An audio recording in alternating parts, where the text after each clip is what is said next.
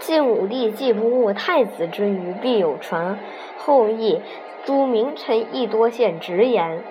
帝常在凌云台上坐，位冠在侧，欲伸其怀，因如醉。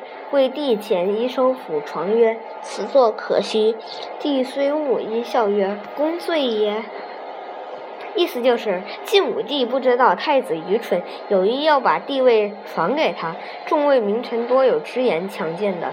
一次，武帝在凌云台上坐着，魏冠陪侍在旁，想趁机申述自己的心意，便装作喝醉酒一样跪在武帝面前，用手拍着武帝的坐床说：“这个座位可惜呀。”武帝虽然明白他的用意，还是笑着说：“您醉了吗？”